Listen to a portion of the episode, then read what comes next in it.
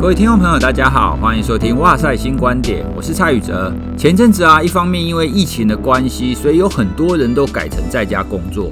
另外一方面呢、因为我自己现在也是在家工作者哈，所以我一直在想，如果一个人他本来是在公司，然后在单位当中工作，改成在家工作，到底有什么样子的差别呢？那我刚好啊，也读到了徐玉哈，就是玉姐爱她所出的这一本书《在家工作》。好，那当中啊有一句话我非常的认同，而且我非常的眼熟哈。他那句话大概是在讲说，时间是不能被管理的，我们可以管理的就只有我们自己。好了，那这句话呢，其实在几年前我在做一次的时间管理的工作坊当中，我开头也就是在讲这一句话。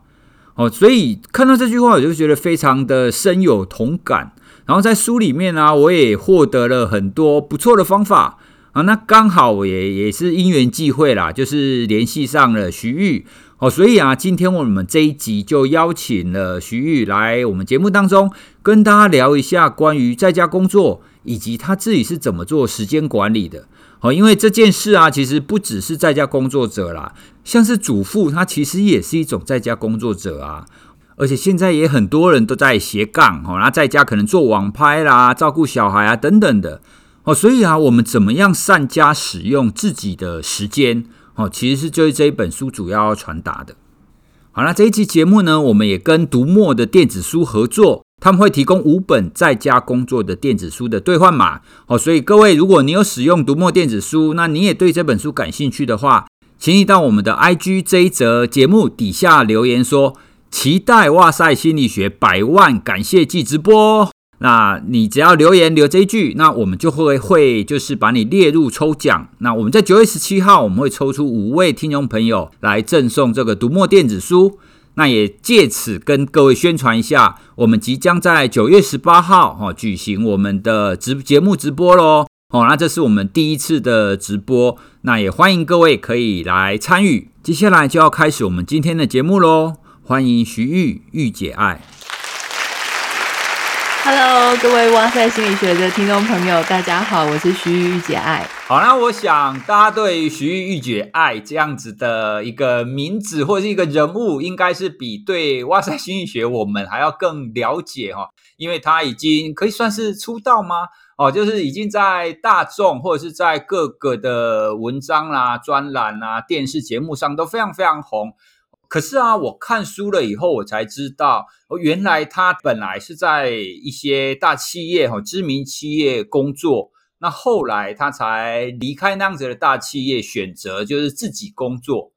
哦，那我知道，其实有很多的学生，很多的上班族，其实也希望可以转换成这种自己工作的形态，但是因为惊啊惊哈，就会不太知道说自己可不可以做这样子的工作。那我想可以请徐玉先分享一下，说你觉得自己什么样子的一个特质会适合做这一种转换？我觉得，呃，我自己有一个很明显的特质，就是我其实是内向型的人格，可是我很善于去假装我是一个外向型的人。我想这个蔡教授之前有上过我的电视节目，哈。我猜教授在电视节目里面看到我，可能会觉得我很活泼，然后呃，很在大家前面可以放得开。那可是事实上，我其实是一个不是很喜欢跟人家交际，然后我也很喜欢待在家里的个性。那那时候我其实一直在办公室里面，常常办公室的人，你就要很重视人际关系。人家说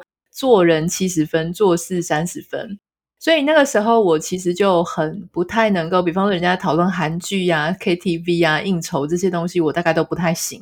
我那个时候就一直觉得说，虽然事情我做得很不错，可是我实在是很不喜欢跟人家一起过团体生活。所以我就开始逐渐的去想说，我有没有可能，就是一个礼拜可以待在家里四天啊、五天啊，哈，越待越久越好。可是其实一直都没有机会。后来就是因缘际会的，就是开始写部落格，然后开始被人家发现说，哎，文章写得不错。有出版社问我要不要出书的时候，我才在想说，好啊，那我不然我来试试看全职在家。当时最吸引我的，除了是这个作者这个头衔之外，其实就是可以在家里上班，然后我会觉得说，那真的是我梦幻梦想中的工作。当然，我觉得你刚刚提到的，就是说我有没有什么特质？我觉得除了内向型之外，自律很重要。就是说，其实我一直都要要求说，呃，我必须要清晨很早就起床，因为我是早上才可以脑筋比较清楚可以做事的人。所以，我想自律这一块其实也是非常重要的。哎，你刚刚提到内向型人格哦，就是你你觉得你自己是比较个性内向的，我觉得这一点蛮有趣的哦。我我记得以前啊，有一次我们几个大学老师，就以前我还在学校的时候，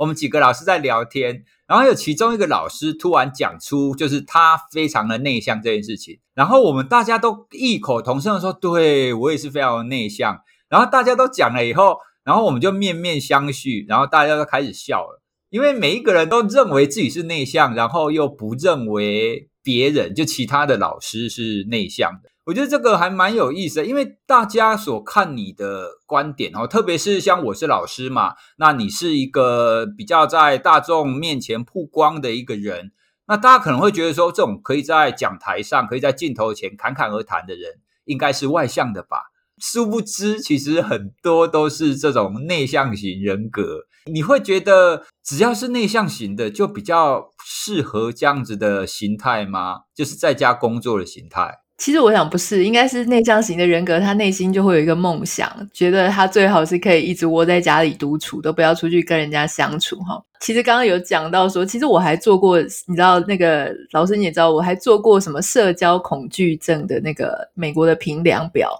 然后我是几乎是呃还蛮那个分数非常的高，就是有社交的恐惧跟障碍这样。我觉得当然不能说是因为这样子你就觉得你可以在家工作，因为逃避跟在家工作其实是一线之隔。呃，我其实认为我自己能够在家工作有一个最重要的事情，就是其实我脑子里是有我是很务实的，然后很有生意，人家说生意头脑或是商业的模式，我会很在意。那所以，我那个时候开始经营粉丝团啊，或是说在做社群媒体的时候，其实我脑子一直都会想说，要怎么样可以让我的东西变现，然后让怎怎么样可以让这个东西它是有金流可以进来的。所以我其实虽然不是很困难的这种商业模式，就是你左手有产品，所谓的产品就是我们这种工作，就是我会不断的产出文章，或是我会不断的在社群媒体产生出一些影音的或是一些内容。那右手我要有客户，那我的客户很简单，就是有一些呃粉丝啦，或是说有一些品牌跟广告主。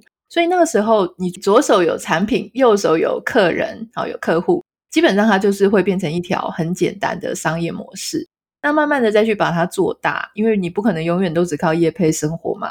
所以当时我又想说，诶，那我还还可以去接政府的案子啊。如果我认识这么多呃有名的人。那有一些案子，它其实政府的行销规划案，那我们会有很多的资源可以来帮助政府做事情，所以那时候接了政府的行销案，那也接了一些呃一些公司的公关或是一些广告的行销案，就让他慢慢的开始从一个点呃去想他的商业模式，然后变成一个面，然后一个线一个面，然后慢慢的把它做大。所以我认为，你除了是个内向型的人，或是你有自律之外，我觉得你脑子里要有一个做生意很基本的一个 sense，可以维持你一个人最基本的开销，然后你可以赚够你自己生活，然后再多一点。我觉得你这样就可以开始进行一个在家工作。对耶，其实你这样子讲，我我好像更清楚了，因为你前面一刚开始在讲内向跟自律的时候，我也可以理解说，你如果既是一个内向的人，那当然你就比较适合在家工作嘛，因为我就是不喜欢跟人家接触啊。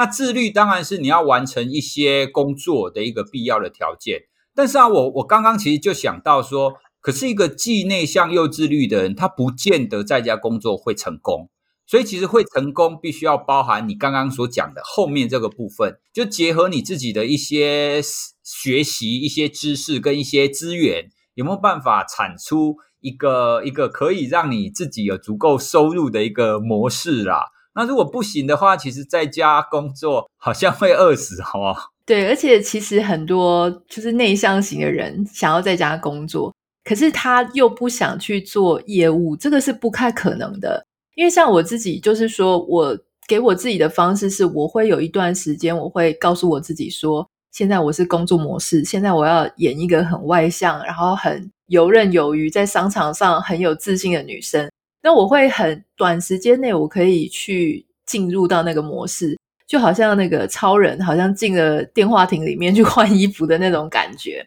可是我没有办法长时间一直在那个模式上面。那当我短时间内进入这个模式的时候呢，那个时候通常就是我去跟人家谈生意，我去跟企业做简报，然后我去跟一些重要的人，然后谈一些合作案的时候。那那样子的时候呢，其实我会让我自己进入到另外一种状态。在家工作的好处就是，我可以把那个时间点，好，就是戴上面具的时间点，尽可能的缩短，在必要的时候戴就好。如果你是在一般的企业里面上班，你那个面具可能时时刻刻都要戴起来，或是你随时一接到电话，你老板 order 你做什么事情，你就要立刻戴上面具。有时候好几天你那个面具都卸不下来的时候，其实会对我们的心理上造成非常严重的负担。所以我觉得这个在家工作这个好处呢，对我来说就是我比较好自己做弹性的调配。诶，那可是刚刚你提到戴面具这件事啊，可是有一些人会想到说，诶，戴面具，那你不就是假装你自己吗？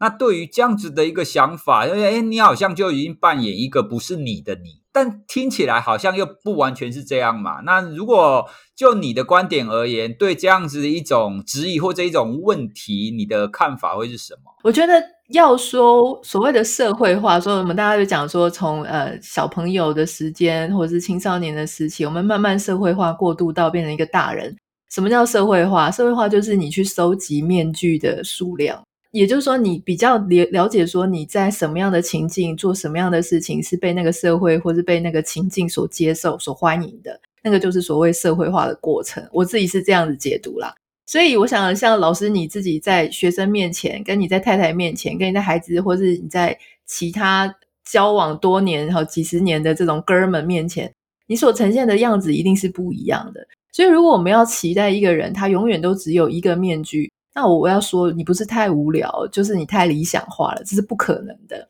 所以，我们每个人多多少少都有一些面具，那只是说，我们能不能够比较有弹性的去自己规划哪一个面具它所戴的时间是多久？我觉得我们能有这样的自由跟这样子的弹性，就已经是生活当中很大的一个幸福了。好，比方说，我可能觉得说，哦，我我自己很喜欢我这个戴面具的时间尽可能越少越好。然后我戴上我舒服的那一套装扮，那一套面具的时间越长越好。这个是我觉得在家工作才有可能会做到的啦。我觉得你的解释蛮好的，因为以前也曾经有人问过我类似的问题。那我我的说法会比较倾向于，我们每一个人本来就会有不同的面相。哦，那我们会在不同的场合，然后跟不同人接触的时候，我们都会展现出不一样的模样。哦，那这种不一样的模样都是你自己啦，只是你会选择性的在不同人面前展现出来。哦，比如说以我来讲，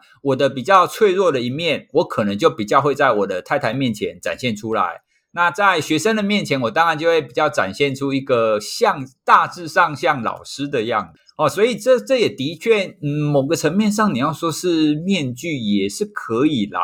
只是我我也认为这个是非常正常的现象，因为本来就是你长大以后，你就要知道你在各个不同人面前、不同场合，你会需要知道怎么去因应。哦，那我们延续这个议题的话，就是我一刚开始想要邀请你来聊的这个话题。哦，因为我看书当中啊，我就看到你写的那一段。其实时间是不能被管理的哈，你可以被管理的只有你自己。好，那因为我以前我在某一次的时间管理工作坊上，我的开头也是用了这句话。好，那我我觉得这自我管理真的是一个非常重要的一件事。那我想你既然可以在家工作，那你刚刚也提到了自我管理，那我很好奇，你是从小就是一个自律的人吗？有没有什么例子？我觉得我自己，因为我有看到你这个问题，我觉得非常有趣。嗯，我回想我自己，其实是一个规律感还蛮重的人。就是呃，我可能几点起床，我就会尽量几点起床。然后我我我小时候就开始收听广播，就从很小的时候收听什么姐姐讲故事，我就会开始一直反复的去听。然后我一定要从前面听到后面，然后 A 面听完听 B 面。我不知道 现在在收听。Podcast 的朋友，你还有没有经历到那个 A 面跟 B 面录音带的过程？哈，那我觉得最经典的事情是我是一个不会沉迷在电动玩具里面的人，这一点我妈妈也非常的惊讶，然后她对此这个津津乐道，每次遇到亲朋好友就会跟人家讲说，我是一个不会去上瘾，也就是说，小时候我们不是都会打那个什么任天堂啊，什么马里欧那种。我基本上是过了一个关，或是我没有过关，我是看时间。我的时间，我只要如果跟自己说我十分钟，我再打十分钟，十分钟一到，我立刻有乐器我就会放下来。所以我后来才遇到说，有些人什么打到欲罢不能，然后说十分钟，又在十分钟，又在十分钟。我其实是很难接受的，我会想说，你不是从前面就告诉我们就是十分钟吗？所以你说这样是不是小时候就有自律？我我觉得我应该是哦。诶，那刚刚电玩那个例子啊，我还想要追问一下，你放下来电玩之后，接下来你的行为是什么？就是你有放下电玩之后，你就开始去做另外一件事吗？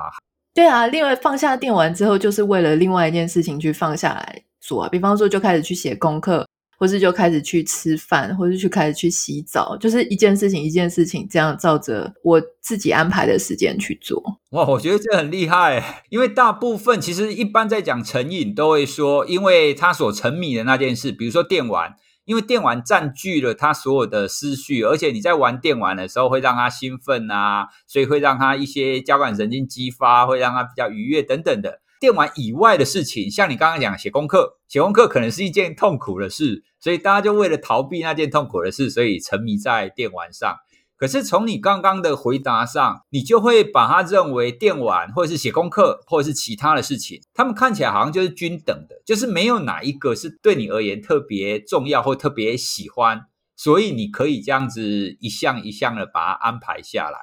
对，像更经典的事情是。我以前当然小时候谈恋爱嘛，哈，就是在学生时期谈恋爱。如果那个对象，我曾经遇到一些状况，就是对象男生真的好喜欢讲电话，那可是我自己预估这个时间大概就是半小时或一小时。然后有一些人他就是死都不放掉电话，我会非常的烦躁。就是时间一到的时候不放电话，我就会一直催促说我要挂电话，我要挂电话。然后对方就觉得我超级无情的，怎么就是都不愿意再多花一点时间。可是当时我心里就是觉得很烦，我觉得说我我如果继续接这个电话，我后面事情都不用做了。不管你后面想要做的事情是呃洗澡也好啦，或是看日剧也好啦，就是我其实心里好像那个规律感是非常重的。就是我觉得我每天都要做什么事情，但我如果因为某一件事情它卡掉我后面的事情的时候，我内心就会七上八下，变得非常混乱，而我很不喜欢这种很混乱的感觉。哎，真的诶，我觉得你这样描述，我觉得你真的是一个非常 自律的人。因为像你刚刚讲那个例子，其实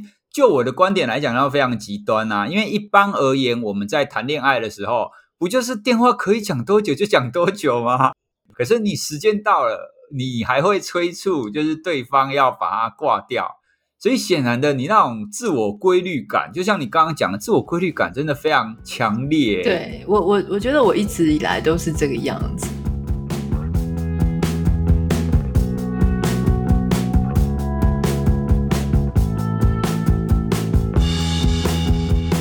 我们就从自律这一点，我们再聊到另外一个，其实也是帮助人们自律的一种方式啦，就是仪式化哦。因为从你刚刚讲的，其实是你这个人本来的特质，其实就其实就是一个自律的人。可是大部分的人，像我，我自己本身不是一个很自律的人。所以你不自律的话，你能怎么办呢？还是有很多工作来要做啊。所以在你书中你就有提到，就是在家工作的话，会有很重要的是要做仪式化行为这件事。那这一点可不可以请你再跟听众朋友聊一下，说什么叫做仪式化，然后它的重点是什么？嗯，呃，其实管理学界啊，它有一篇很经典的研究，后来也常常被人家使用。它是在讲说。每个人他在他的生活啊、职场工作跟社交，我们刚刚有提到，他可能是不同的角色的转换。那这个要让这些身份去做切换，例如说，有可能这个人他平常是大公司的老板，然后他对他的下属就会呃比较有威严，可是他接下来回到家的时候呢，他会变成一个很慈祥的爸爸。像这种角色的微转换的时候呢，其实这个是这个身份切换，它都需要一个小小的开关，有点类似像那个催眠师，他这样弹一个指头，诶，他这个人就进入到另外一个状态。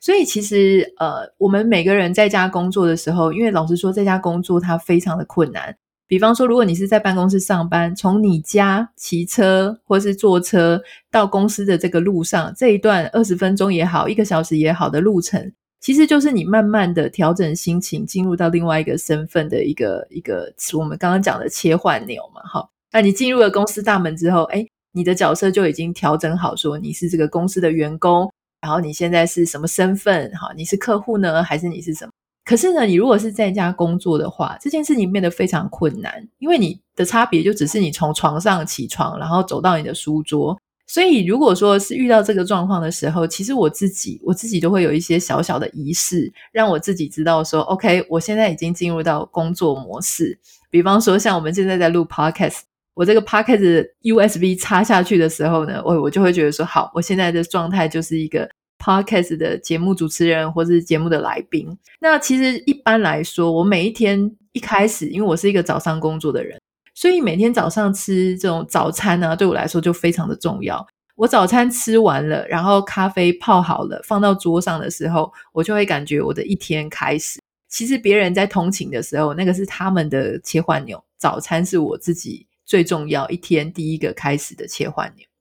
这样听起来，其实是每一个人都需要有仪式化的行为。那透过这种仪式化，透过这种规律的转换，它可以帮助我们在不同场合或不同情境当中表现出该有的样子。那在家工作，其实它不一样的地方是，比如说，如果我是在公司工作好了，就像你刚刚讲的，通勤这一段，这一段外在行为，就是我必须要做的这个行为，自然而然就成为我转换的一个很重要的，怎么讲，按钮。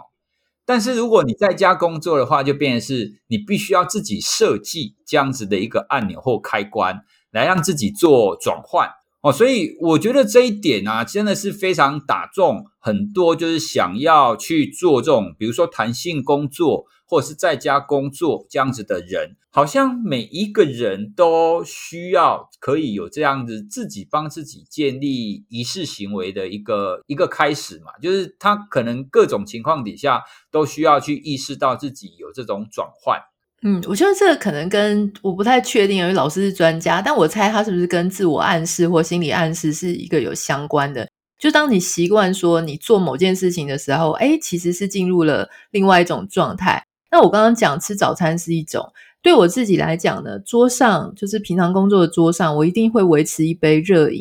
因为这个热饮会让我感觉说，OK，现在好像就好像沙漏在计时一样，就是现在是在一个工作的状态。那只要有热饮在我的桌上，比方说咖啡啦、茶啦，那我就会觉得说，OK，现在是一个加温的，然后我正在努力工作的状态。另外还有一个就是说，很多人说你在家工作，你是不是就会穿得很邋遢？其实对我来讲，我是会稍微上一点淡妆。在上淡妆之前，我会觉得我还在家里的状态。但是当我稍微上个底妆，眉毛画了一下，然后这个唇膏画了一下，我就会觉得说，OK，我现在好像进入到家庭办公室的状态。所以我反而会是认真穿一下，比我可能当然不会穿到是套装啦，但是我会穿一下，就是那种随时走出去倒个垃圾啊，买个。转角买个 Seven Eleven 都可以的那种穿着的水准，然后我会开始坐在我的书桌前面，然后工作桌前面开始工作。那甚至有时候我也会点一些香氛，因为有一些香氛呢，它是会让这个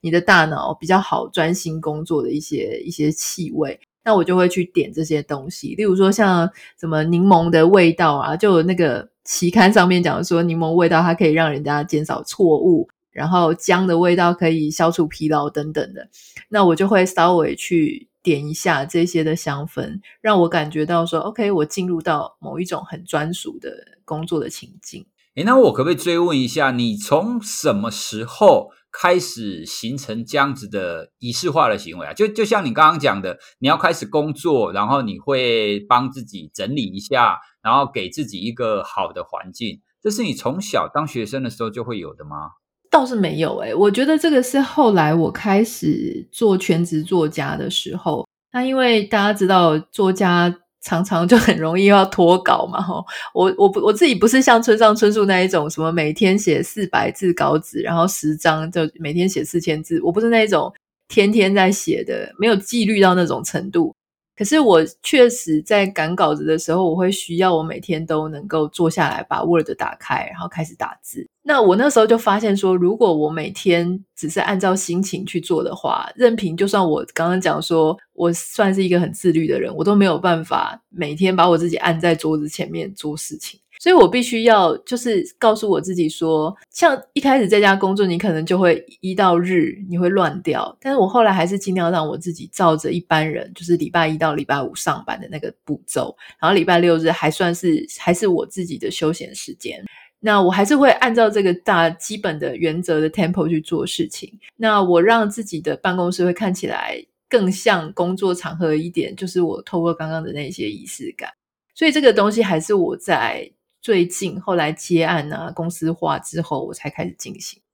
哦，所以其实在这边要跟听众朋友分享的，像刚刚徐玉有提到的，其实仪式化行为在心理学上，它真的是一个很强的连结。它的效果当然有很多啦，最简单的，我们当然可以从制约的行为去思考嘛。当你碰到某一件事，比如说你穿完衣服之后，你就自然而然你常做的都是工作的事。如果你之前就是一直持续这样子的一个工作形态的话，那久而久之，当你穿上就是合适的衣服，就工作的衣服之后，你的整个的大脑的模式，你的整个身体就会进入这种工作的模式。那另外一种啊，其实也的确，你的妆容跟你的服装也的确会有影响。像比如说，我如果穿上西装的话，我就会不自主的变成是一个，我好像是一个。要很英挺，然后要坐要坐正，然后好像是一个很厉害的人一样。那如果是在家随便穿，我就觉得我是个软烂的人哦。所以的确，你自己的穿着啦，那你这样子的所做的那一些设备哈，就是香氛等等的，这个的确都会有助于让我们去展开，去从事一个我们接下来要展现的模样啦。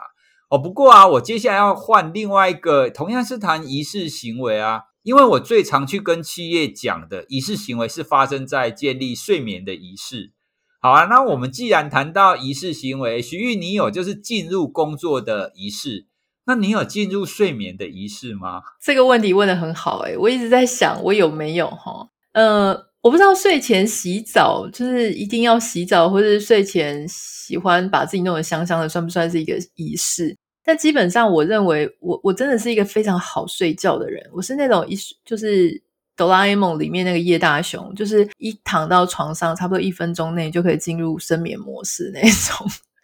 所以我觉得任何的仪式对我来说，大概就是加分了，就是一个气氛上的使用。所以，但是我是还好。你自己有吗？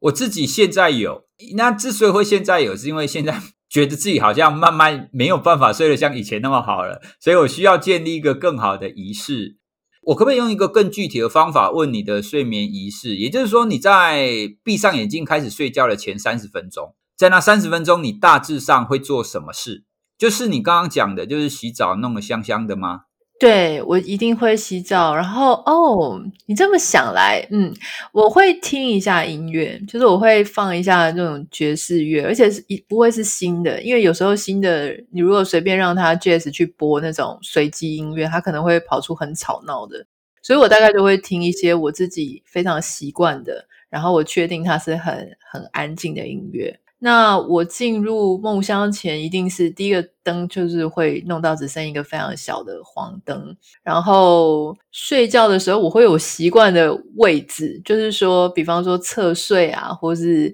温度要调到几度啊，那个二十五度啊，二十六度等等的。可是我不觉得这是仪式，可能对我来说太习以为常了，所以这个算是你你刚刚。广义定义的是啊，其实应应该是说，你的这个睡前仪式是你不自觉的，就是你也没有刻意，但是你就自己帮自己安排了这样子的仪式。那我们通常会帮助那一些睡不好的人，其实睡前仪式的概念是你睡觉前做的那一些事，好，你都必须要是让自己可以越来越放松的。像你刚刚举的几个例子啊，洗澡啦，弄得香香的啦，或者是听爵士乐等等的。这个其实都符合我们刚刚讲的，就是睡前仪式这个部分，因为它其实就刚好是反过来嘛。你要工作，就是要让你自己变得警觉；反过来，你要睡觉，就是要让你自己越来越放松。所以你睡前做的这些仪式，也的确是我们在宣导哦，就是你睡觉前，你要睡觉前三十分钟，你要做这些事，而不要滑手机，因为很多人在滑手机，它就不是一个放松的行为嘛。那我我想到一件事情，我想要请问教授哦，就是有些人，我现在有一点把它难区分，说这个是我这个强迫症呢，还是我的睡前仪式？就是我一定睡前要检查一次家里所有的门窗，不管是我在台湾或者我在美国。有时候我要入睡之前，比方说我已经真的快要睡着了，突然想起来说家里的门窗我好像今天还没看过，我就会立刻跳起来，再去把所有的门窗，楼下的、楼上的全部都再检查一遍，我才好去睡觉。这个算是仪式还是算强迫症啊？哦，你是从什么时候，从几岁开始有这样子的行为啊？呃，我从自己独居之后就会这样。我我自己的解读是，因为你开始自己独居，那你会需要让你自己有更多的安全感啊。因为生物体你在进入睡眠的情况底下，本来就是会有，本来就是觉得自己会比较不确定性啊，安全感可能会比较低，所以睡前你会借由就是巡视一下整个环境有没有正确，就从独居开始，就这件事就变成是你的仪仪式行为之一。那既然它成为你的仪式行为，它就会一直就这样子流传下去。你前面你你有任何的行为，如果不会干扰到你，然后不会花很多时间，哈，那那这样子，我觉得任何行为都是一个好的行为，因为你巡完之后你就放松了嘛，你就安心啦。对，所以。我有时候觉得我很夸张，因为有时候睡到一半醒过来的时候，突然想起这件事情，然后再再去检查一遍，然后再回来睡第二轮，这样。没关系啦，反正你你家不要太大，应该就 还好。OK，好啦，那最后一个，我们可不可以就是想一下，给听众朋友一些建议？如果我们想要建立这种仪式化的行为，哈，那比如说以你刚刚讲的工作好了，那你觉得一个入门者？他可以用什么样子的方法来帮自己建立这种仪式行为？因为像你刚刚讲，你有很多种嘛，就直接复制你的吗？还是可以？你比较推荐从哪一类的可以先开始？我常常都在讲说，哈，文章就是网络上面有一种文章叫做什么成功人士的五个习惯啊，十个习惯或一百个习惯，这种都不要去。不要去认真的去相信它，或是直接挪用啊。你可以去参考一下，因为它等于是方法，各种方法的其中一种。我觉得最重要的就是说，你还是要去观察你自己，平常在工作之前，你最喜欢做什么事情？就像刚刚这个蔡教授他问我说，我睡觉前是什么仪式？那你也去问你自己说，你平常工作的时候你需要什么呢？你需要咖啡吗？还是你需要绝对安静的环境？有一些人喜欢听音乐。他才能够工作。有一些人他需要绝对安静的环境，他才能够工作。所以我觉得，而且这个仪式感不要太难。如果你说你每天都要吃一个什么 Lady M，你才要开始工作，那你就变得很难欸。这件事情就是你们每天都要去搞一个很困难，能够才能够达到，你才可以开始工作嘛。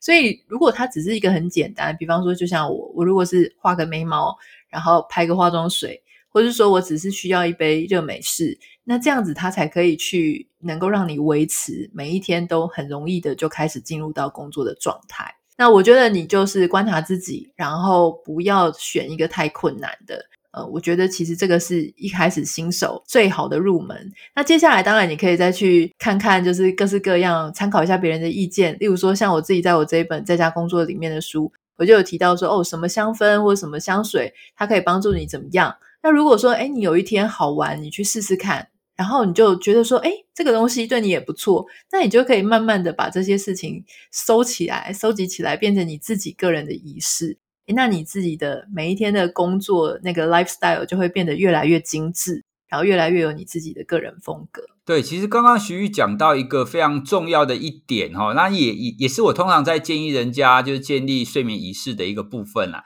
就是那一件事情一定要够简单才可以。哦，因为很多人会讲，就就像刚刚有提到的，其实很多人会看到那些成功人士说，诶，他怎么样怎么样怎么样怎么样，但事实上那些行为不见得适合你。哦，那比方说，我通常会建议大家做的睡前仪式，哦，所以我都会说，好，如果大家你本来有划手机的习惯，那你不用立刻改掉没有关系，但是呢，你试着让你自己划完手机，给自己五到十分钟，不用很久，你只要五到十分钟就好了。你花这五到十分钟去做一件让你放松的事，好，不管是你要听音乐也好，然后你要冥想也好，或者是要做放松训练也好，都好。那先让你自己有这五到十分钟的习惯的建立。那建立起来之后，你才有办法更展开去做更多的那一些睡眠仪式。因为很多人没有办法，就以睡眠而言啦，很多人没有办法做睡眠仪式，就是，诶，那些专家都叫我不要滑手机啊，可是你叫我不要滑手机，一时之间做不到。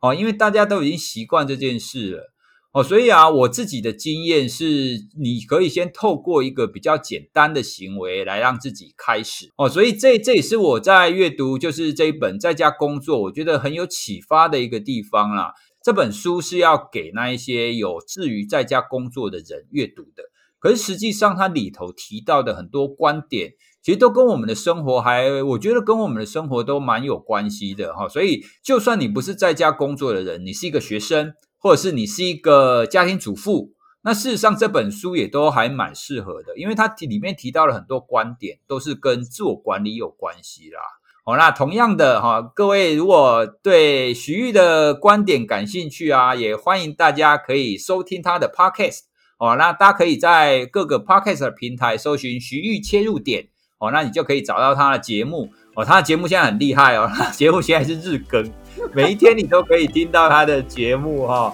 他也常常会提到很多很有意思的观点，像我现在就是从他的节目当中慢慢去学怎么做品牌的建立哦。那他也会提到一些两性之间的一些议题哦，所以也非常推荐大家也可以去收听看看。好，那我们今天的节目就到这边喽，哈，谢谢大家，也谢谢徐玉到我们的节目来，谢谢宇哲，谢谢大家，好，大家拜拜。